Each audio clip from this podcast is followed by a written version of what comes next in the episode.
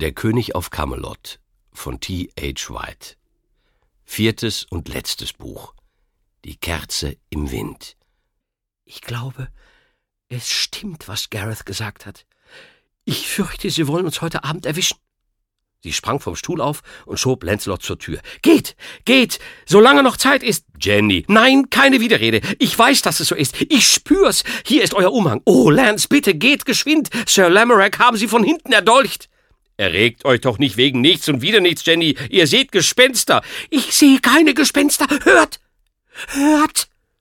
Ich höre nichts. Schaut auf die Tür.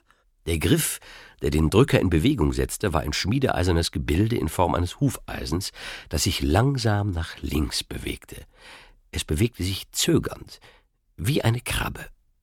Was ist mit der Tür? Seht doch, der Griff. Sie standen da und beobachteten gebannt, wie das Stück Metall sich tastend, ruckweise bewegte. Ein schlauer, scheuer Erkundungsversuch.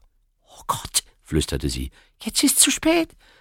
Der Griff fiel zurück in seine Ausgangsstellung, und nun wurde laut und eisern an das Türholz geklopft. Es war eine gute Tür mit einer doppelten Lage Holz. Die eine Schicht war senkrecht, die andere waagerecht angebracht. Von außen wurde mit einem Stuhlpandschuh dagegen gepocht. Agravains Stimme, widerhallend in der Höhlung seines Helms, rief: Öffnet die Tür! Im Namen des Königs! Es ist aus mit uns, sagte sie. Verräter, Ritter! schrie die wiehernde Stimme, während das Holz unter dem Eisen erbebte. Sir Lancelot, es ist um euch geschehen!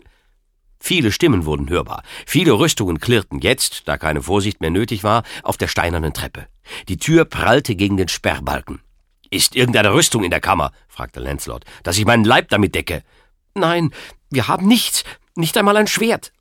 Da stand er, das Gesicht zur Tür gerichtet, mit angestrengt verlegener Geschäftsmiene und nagte an seinen Fingerkuppen. Mehrere Fäuste hämmerten auf das Holz, und die Stimmen waren wie eine Hundemeute. Ach, Lancelot, sagte sie, ihr habt nichts zum Kämpfen, und ihr seid fast nackt. Sie sind bewaffnet, und es sind ihrer viele. Ihr werdet getötet, ich werde verbrannt, und unsere Liebe hat ein bitteres Ende gefunden. Er war wütend, dass er keine Möglichkeit sah, mit der Lage fertig zu werden. Wenn ich nur meine Rüstung hätte, sagte er gereizt. Es ist doch lächerlich, wie eine Ratte in der Falle gefangen zu werden. Er blickte sich im Zimmer um, sich selbst verfluchend, weil er seine Waffen vergessen hatte. Verräter, Ritter! dröhnte die Stimme. Kommt aus dem Gemach der Königin! Eine andere Stimme, musikalisch und selbstbewusst, rief in gefälligem Ton Nur, dass ihr es wisst, hier sind vierzehn Gewappnete, und entfliehen könnt ihr nicht. Es war Mordred. Das Hämmern wurde lauter.